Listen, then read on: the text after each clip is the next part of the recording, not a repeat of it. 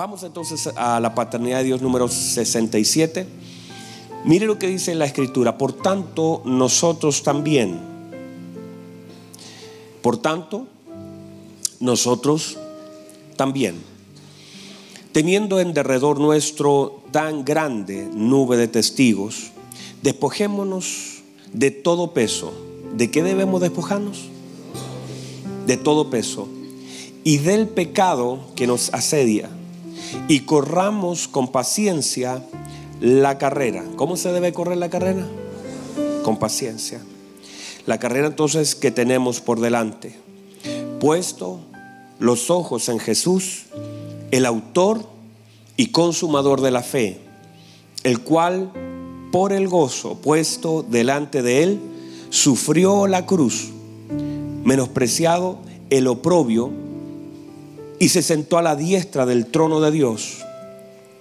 Considerad a aquel que sufrió tal contradicción de pecadores contra sí mismo, para que vuestro ánimo no se canse hasta desmayar, porque aún no habéis resistido hasta la sangre, combatiendo contra el pecado, y habéis ya olvidado la exhortación que como a hijos se os dirige diciendo, Hijo mío, no menospreciéis la disciplina del Señor, ni desmayéis cuando eres reprendido por Él.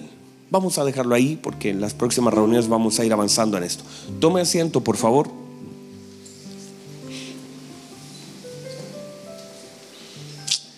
Vamos a ver esta primera parte, me toca exponer durante toda la mañana.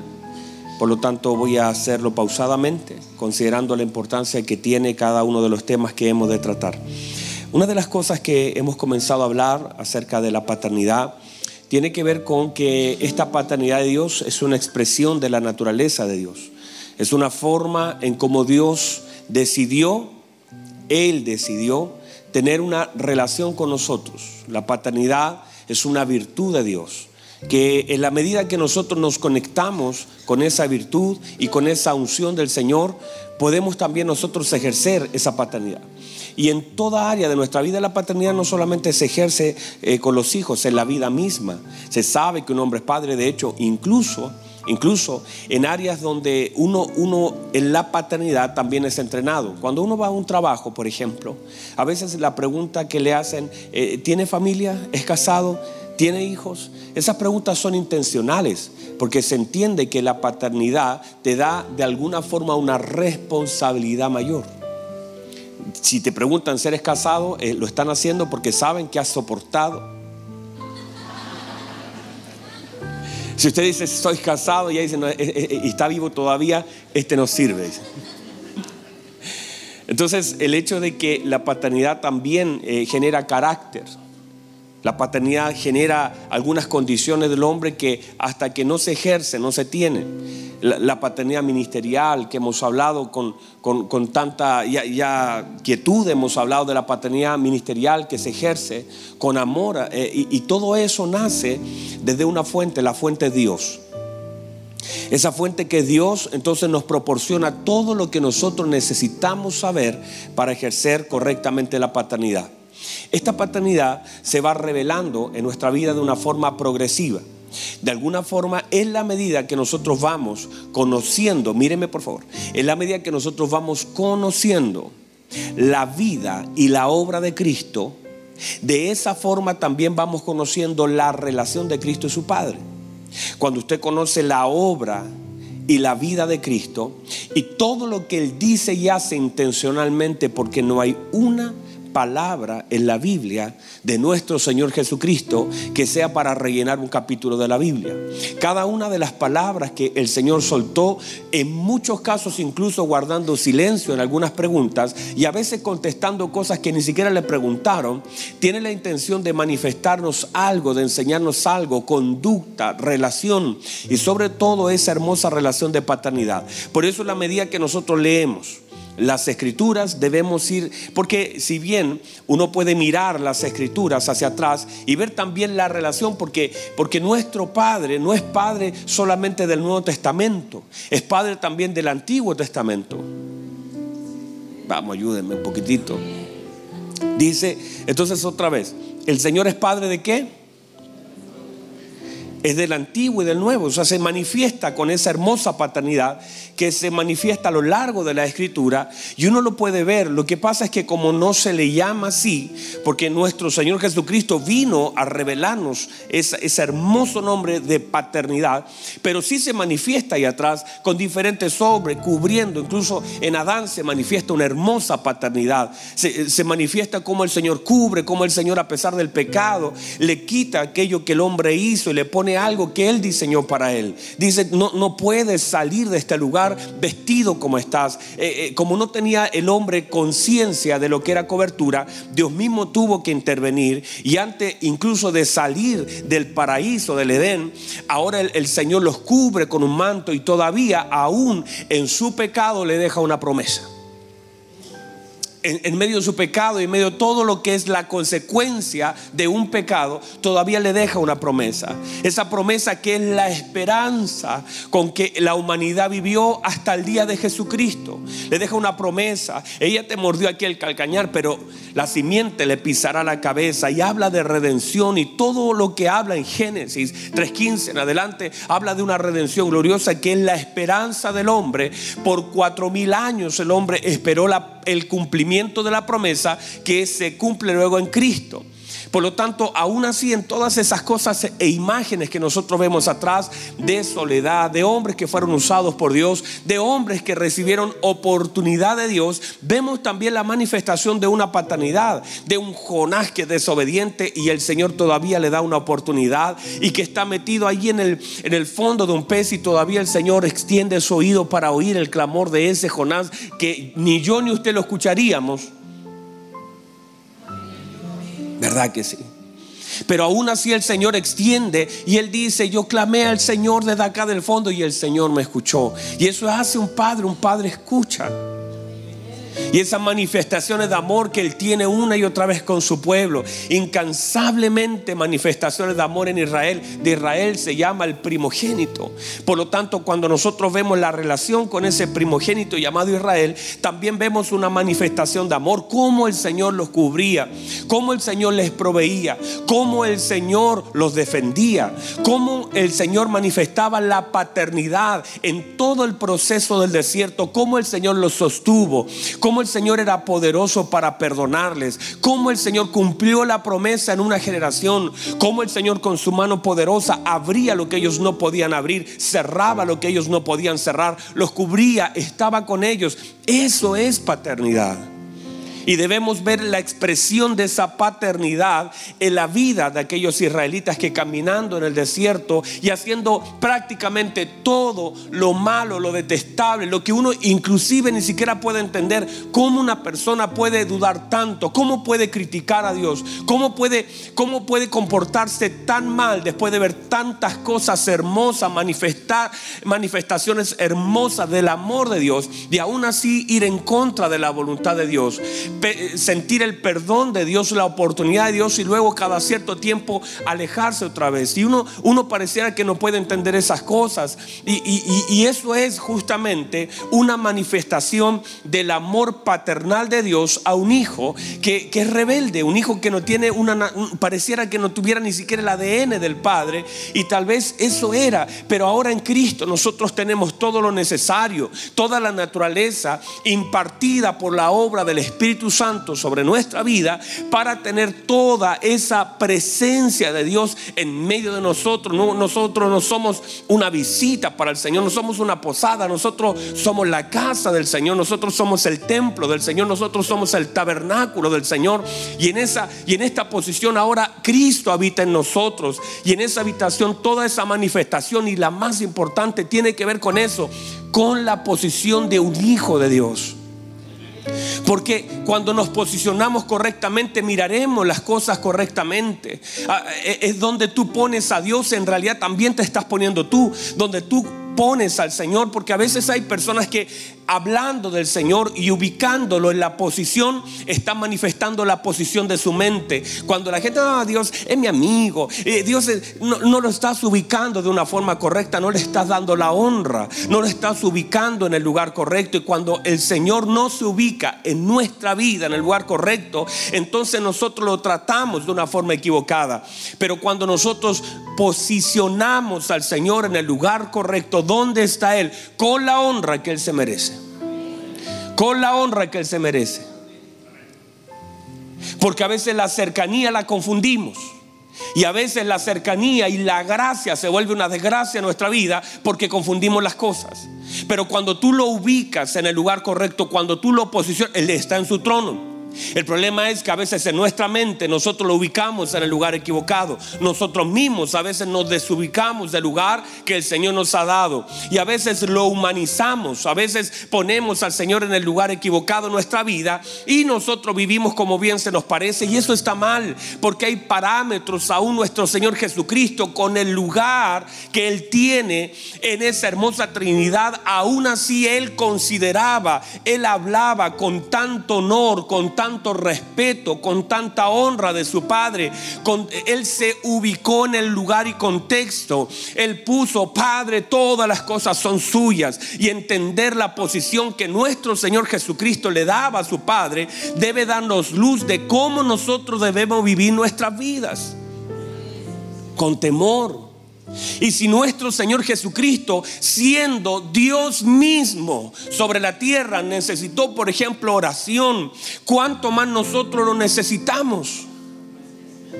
Cuánto más nosotros necesitamos conexión, saber cuál es nuestro lugar, saber cuál es nuestra posición, saber lo que debemos hacer, saber cómo debemos actuar, saber cómo debemos dirigirnos a nuestro Padre, saber las palabras, por favor, míreme, iglesia, debemos nosotros aprender del modelo de nuestro Señor Jesucristo porque Él es el modelo, las palabras que Él dijo, cómo Él se dirigió a su Padre, la forma reverente, la Biblia dice, con un temor reverente se dirigía, de esa forma debemos hacerlos también delante de Dios. No es un temor de que no me vaya a pegar, no es un temor reverente de ubicarlo en una posición y darle un lugar. Ese lugar habla de tu entendimiento como hijo. Dígame amén eso. Entonces, dentro de esto, eso es, y todo lo que es, y comenzamos a hablar el día jueves de esto, de la, y, hemos, usted sabe, ya llevamos capítulo hablando de la paternidad, pero entrando a lo que es Hebreos, capítulo 12, y, y, si usted comienza a leer, bueno, todo hebreo, tiene, tiene, tiene tanto del Señor, tiene una manifestación de Cristo, ese libro tan potente hablando, eh, comenzando sus primeros capítulos, diciendo que el Padre habló en otros tiempos a través de profetas y todo, pero ahora nos habla claramente a través de su Hijo, a quien constituyó heredero de todo. Y comienza a darnos una, una señal y luego, porque es una carta dirigida a hombres que estaban en persecución. Entendamos que eso nos llega a nosotros, pero también tiene la intención del momento, que hay hombres que estaban retrocediendo a causa de la presión. No, no era que les subieron una hora de trabajo, es que lo estaban matando. No, era que tenía que cocinar y en la mañana levantarse, es que lo estaban matando, estaban matando a sus hijos, estaban matando a sus esposas, estaban matando a los padres solamente por confesar a Cristo. Ya el hecho de ser bautizado era una condena de muerte. Entonces toda esa presión que ellos sentían los estaba, estaba doblegando su corazón y entonces el Señor manda esta hermosa carta de los hebreos para animar, para corregir, para exhortar, para decir todavía no han dado todo lo que tienen que dar. El autor está diciendo todavía no han resistido hasta la muerte y la sangre. O sea, mire, mire el autor lo que está hablando. Y entonces el Señor comienza a través del capítulo 12 a darnos una, una luz acerca de esta carrera que no es una competencia, no es una carrera como, ah, voy, voy, voy más rápido que mi hermano, voy avanzando más. No, no es una carrera entre hermanos. No es una carrera entre hermanos. No es una carrera entre hermanos. No es una competencia. No estamos compitiendo. El Señor no, no espera, no hay padre que espere que sus hijos compitan. No está en el corazón del padre. mire, cuando uno, y, usted que es padre, y usted que conoce esta historia, y usted que también es hijo, nunca un padre me, me dirá, a sus hijos por quien ha logrado más. No sería el corazón correcto. Ni quien tiene más, ni se mide los metros cuadrados de una casa, ni, ni cuánta plata hay en un banco, ni quién estudió más, ni las mejores notas. No, porque cada uno tiene, tiene una forma diferente. No está bien, no es parte del corazón de Dios el hecho de que nosotros compitamos y cuando se genera eso en el corazón del hombre, dañamos el corazón de Dios. Estamos manifestando que no es, mire, nuestro hermano mayor, nuestro Señor Jesucristo. Él dijo, mayores cosas vosotros haréis que yo no estoy compitiendo con ustedes. No, no quiero decir que yo lo hice todo, Él mismo, yo estaré con vosotros, yo los voy a ayudar, el Espíritu Santo los guiará entender el corazón real del Padre. No estamos compitiendo delante de Dios, no, no, estamos en una lucha de quién hace más o quién hace menos, quién es Pablo, quién es Apolo, son colaboradores. Entender que en, esta, en este cuerpo llamado iglesia no hay competencia. Qué bueno que cada uno crezca y eso es lo que esperamos, que cada uno crezca porque un padre espera espera que un hijo crezca, pero no espera que un hijo compita, porque no es el corazón de un padre. Más entristece el corazón del padre el querer ser mejor que el hermano, pero distinto es cuando un hermano ayuda a tu hermano a ser mejor. Cuando un hermano tiene la posibilidad y dice, mira, yo, y, yo recuerdo con, mis hermanas cuando era el día del papá, el día de la mamá, lo hacíamos, nos repartíamos en partes iguales, teníamos 10 pesos y, y 2 pesos, 5 para cada uno, para que todos pudiéramos traer lo mismo delante de nuestro Padre para honrar la vida de nuestros padres, pero, pero estaría mal el querer yo darle algo que otro no para quedar mejor. Cuando se ejerce eso y cuando esa conciencia se pierde en la iglesia de la idea de que tenemos un Padre que nos ama, míreme, a todos. Un Padre eterno que nos ama a todos. Y que la misma sangre fue derramada por todos nosotros y que no estamos compitiendo, sino nos estamos ayudando para que podamos honrar con mayor exactitud el nombre de nuestro Padre y nos gozamos cuando alguien es honrado y nos alegramos cuando alguien recibe algo de parte de Dios. Ese es el corazón correcto y allí, o sea que yo no quiero entrar a la fiesta, que yo no quiera decir, wow, mira, volvió mi hermano. Eso daña el corazón del Padre porque no es el corazón del Padre. Entonces una de las tareas de, la paternidad es entender y parte, Hebreos hablando de una carrera, Hebreos 12 hablando de esta carrera como entender el principio de la disciplina, enfocarnos en dónde estamos. Y comienza el autor, no sabemos quién es el autor, pero sabemos que lo inspiró, que fue el Espíritu Santo. Y dice entonces corramos con paciencia esta carrera, pero corriendo con paciencia hay que despojarse. La Biblia dice que el, autor dice debemos, esta carrera se debe correr bajo los parámetros de lo que se nos dicen. Hay un pecado, dice, que nos asedia, que nos estorba. Hay, hay, hay que despojarse del peso que dice que te dobla. O sea, hay cosas que tienen que salir de nosotros para correr correctamente esta carrera. Una carrera que todos nosotros, y el autor define la vida entonces como una carrera. Y que esa carrera para correrla claramente necesitamos la disciplina. La disciplina que parte de esta hermosa carrera. Por eso el autor luego comienza a hablar de la disciplina, para que podamos entender con claridad lo que estamos haciendo, porque puede ser que nos desenfoquemos, ah, no vengo a la iglesia, no, no, no. Por eso es tan importante que en esta carrera entendamos tiempo y crecimiento. Diga conmigo tiempo, diga conmigo crecimiento. Y comenzamos el día jueves a hablar de un poquito del crecimiento. Ambas cosas son dadas por Dios no son, no son un patrimonio del hombre. El tiempo lo da el Señor. El crecimiento lo da el Señor. Ambas cosas están allí. Crecimiento y tiempo lo da el Señor. El tiempo ya está dado por una medida. El tiempo, cada uno de nosotros, el tiempo ya fue marcado. El Señor estableció el tiempo de que usted ha de nacer. Y el Señor con claridad también estableció el día que se ha de morir. Todos nosotros ya estamos determinados por el Señor. Y cuando nosotros entendemos la vida, ya la muerte no, nos asusta. Cuando usted sabe por qué usted vive, ya usted no le tiene miedo a la muerte. La gente que, le tiene miedo a la muerte es porque todavía no entiende la vida. Porque la vida no es un enemigo, la muerte no es un enemigo de nuestra vida. es el final del proceso del Señor en el tiempo que Él nos ha otorgado. Y el apóstol Pablo define la muerte como algo muchísimo mejor. Pero estoy vivo, dice, a causa de ustedes, porque hay una causa de por qué nosotros estamos vivos. Hay una razón. Y él dice, y de verdad, para mí sería muchísimo mejor partir con el Señor, pero por causa de ustedes. Entonces uno debe entender las causas de la vida. Usted tiene una razón para estar vivo. Vamos, alguien que me... Usted tiene una razón para estar vivo. No está vivo porque, ay, es que soy joven y mire, una persona dijo, no, es que mi familia es longeva, viven como sea. No, no, no, usted no está vivo porque su familia es longeva. No, no, está vivo porque, porque usted es fuerte y es joven y todos los días se toma unas vitaminas. Usted está vivo porque el Señor estableció su vida en parámetros. Y ahora debo entender la vida y entender el propósito de la vida. Ay, yo, mira, hay gente que dice, no, yo, uy, que Dios me dé vida para poder criar a mis hijos. Hermanos, si usted no está, el Señor se encarga de sus hijos. Hay razones que son más importantes trascendentes. Por supuesto, sus hijos son una razón trascendente, pero si usted no estuviera, la Biblia dice que no hay justo desamparado.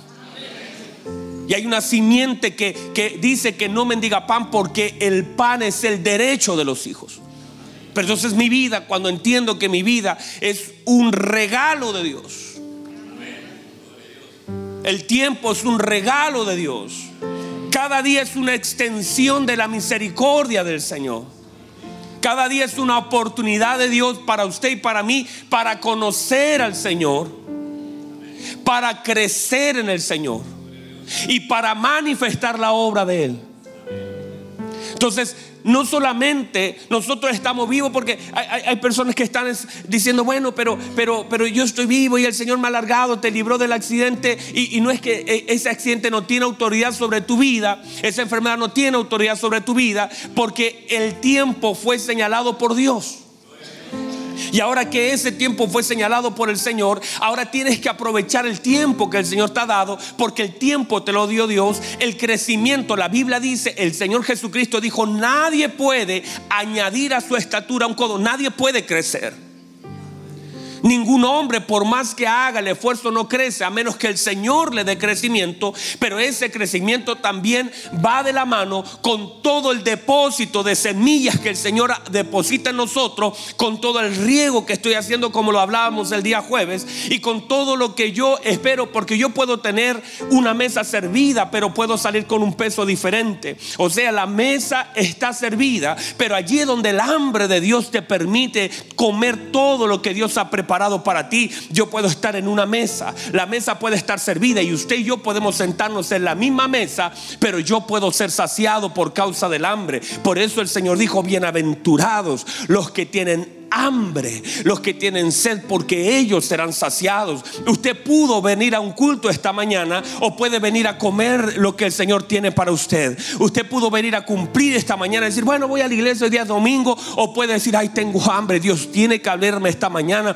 Dios tiene que decirme algo esta mañana. Necesito oír la voz de Dios esta mañana. Tengo hambre. La Biblia dice, bienaventurados los que tienen hambre, porque ellos serán saciados. Ya no tiene que ver con lo que Dios tiene, tiene que ver con la actitud que tú tienes para venir a la congregación.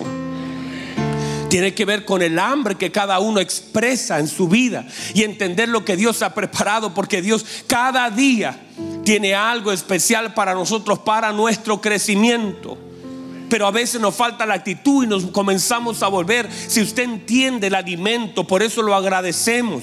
Por eso cuando usted se sienta en la mesa da gracias. Por eso al desayuno le dice a los hijos, eh, eh, da, gracias. No porque sea una rutina, no, no se puede transformar una acción de gracia en una rutina, sino para que entiendas que ese alimento es dado por Dios para sostener la vida y para que aumente el crecimiento de ella.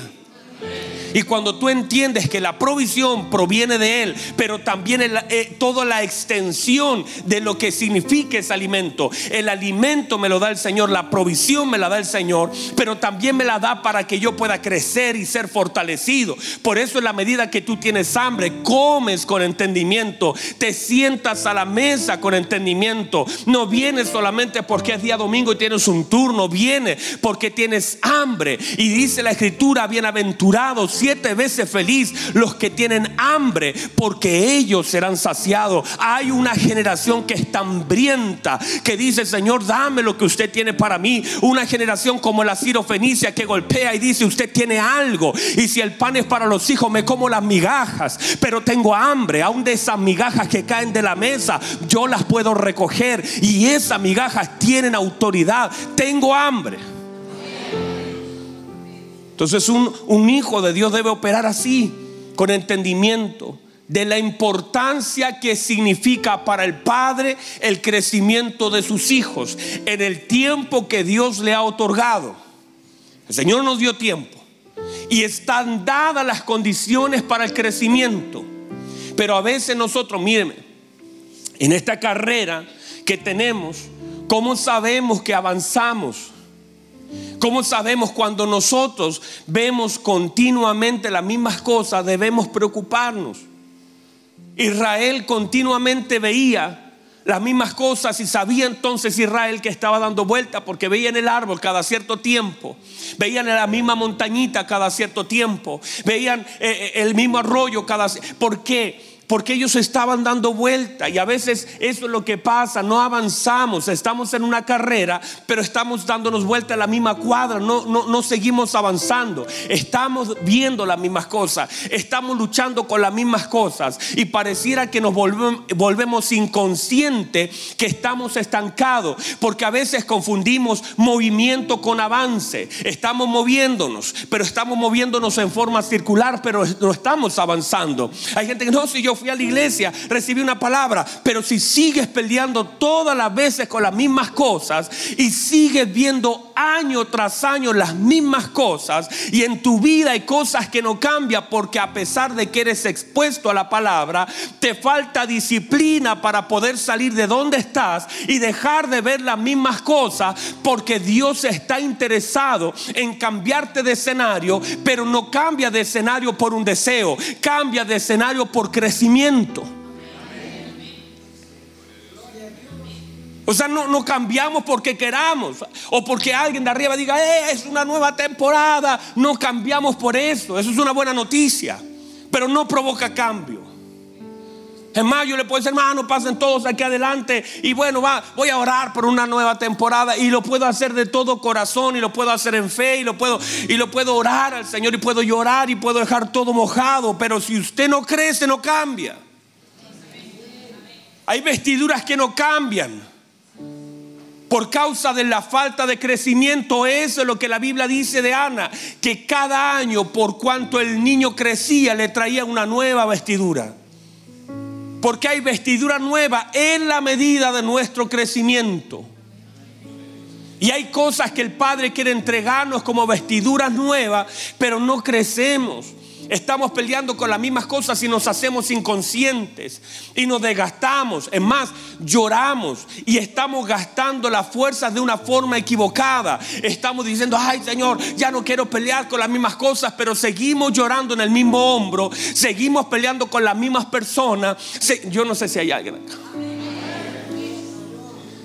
Ana estaba peleando año tras año, la Biblia lo, relata así y dice, año tras año Ana subía y peleaba con Penina y lloraba en el hombro del Cana y la Biblia lo, lo recalca y dice, todos los años subía y todos los años se amargaba y todos los años salía frustrada porque estaba todos los años peleando dándose un círculo, un círculo triste, un círculo de dolor. Pero en un momento tienes que cansarte de pelear con Penina, debes cansarte de pelear con el Cana y debes confrontarte a ti misma diciendo yo soy el problema, parece que no es Penina, parece que no es el Cana, parece que siempre el enemigo fui yo, así que yo yo voy a agarrar esta carne, la voy a depositar en el altar, voy a renunciar, voy a llorar y no me voy a parar hasta que toda la amargura que siento contra ese hombre y que siento contra esa mujer salgan de mi corazón y cuando la amargura salga estaré lista como un depósito para que Dios plante en mí lo que Él tenga que plantar y le voy a pedir a Dios que cambie. Ya no quiero todos los años estar exactamente peleando con las mismas cosas, pero tienes tú que darte cuenta que hay cosas que el Cana no puede cambiar, hay cosas que Penina no quiere que cambien, hay cosas que Eli no puede hacer, pero hay cosas que si Ana determina levantarse en el nombre de Jesús y dejar de pelear con la gente e irse a las plantas del Señor y renunciar a lo que tenga que renunciar y soltar lo que tenga que soltar, entonces Dios va a responder. Usted tiene que cansarse de pelear con las mismas cosas y estar atento, puesto los ojos. Quiere decir, usted no puede correr la carrera con los ojos cerrados. Tendrá que enfocarse en lo que tenga que enfocarse, soltar lo que tenga que soltar, porque esta carrera necesita de gente que esté consciente que está avanzando o que está estancada, pero no sirve correr inconscientemente esta carrera. Ay, yo no sé si hay alguien que recibió eso. Pónganse en pie, por favor. Estamos atrasados.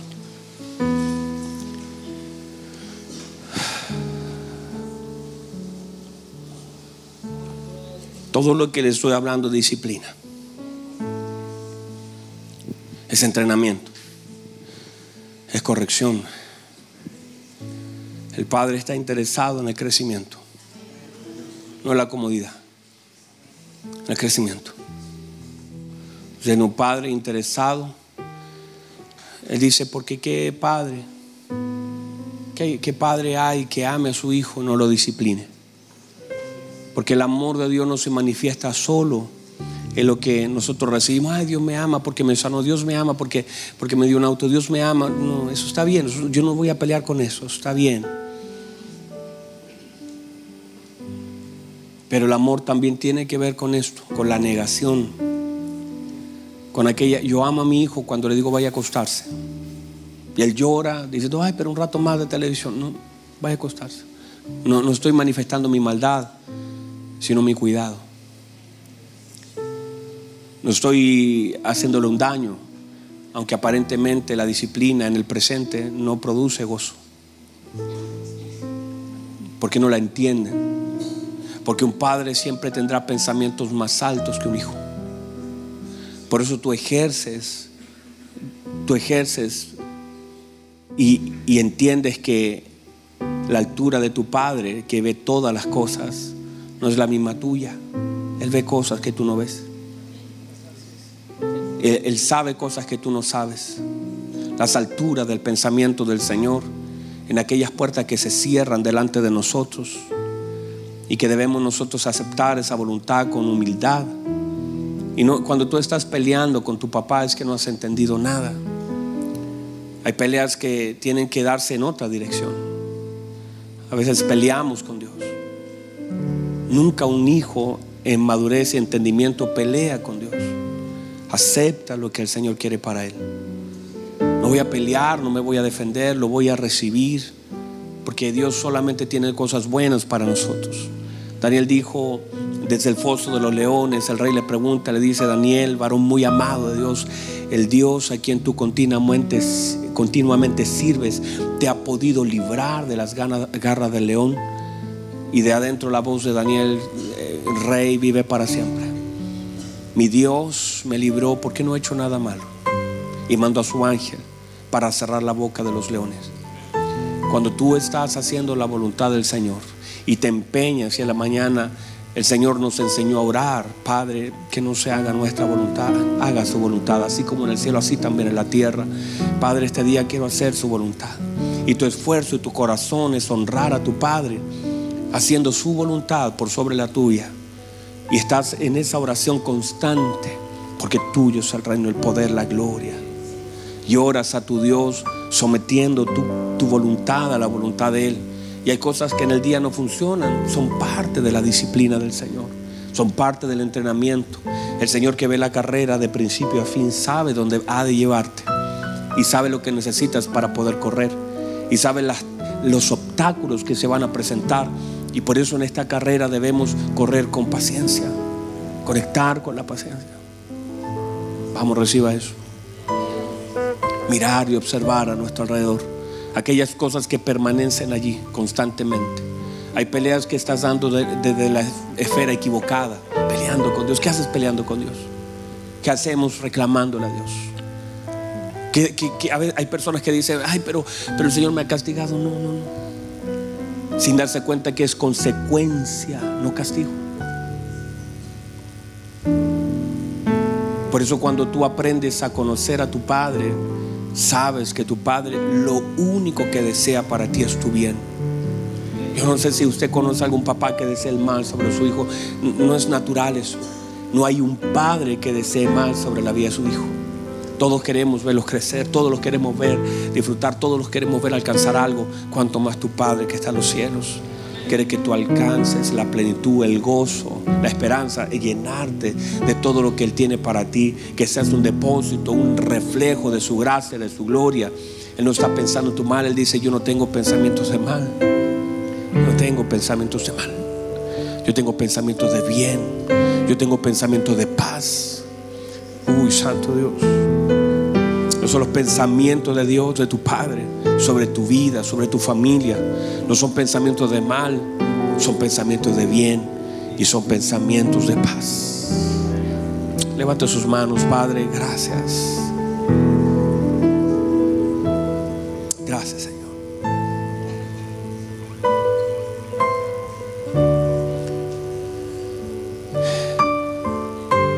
Levante sus manos y una hermosa presencia del Espíritu Santo te vayas a equivocar. No te vayas a confundir.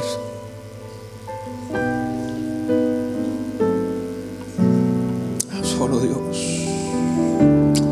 Levante sus manos, honra al Señor. Diga al Señor, nunca voy a pelear con usted. ¿no? Qué, qué injusto, qué torpe sería, qué necio sería. Si usted solamente todo lo que me ha dado es bueno, usted todo lo que quiere es es que cumpla su propósito. Su amor ha sido extendido y, manifestado en la vida y obra de nuestro Señor Jesucristo. Gracias. Gracias.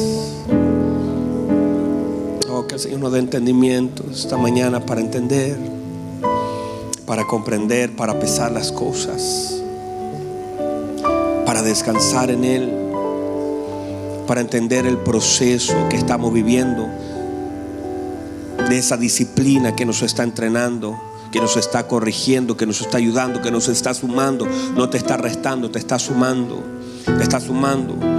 Por falta de disciplina, cuántas veces caíste, fallaste, porque tu Padre natural no puso la mano en el asunto, pero tu Padre celestial no es como tu Padre natural.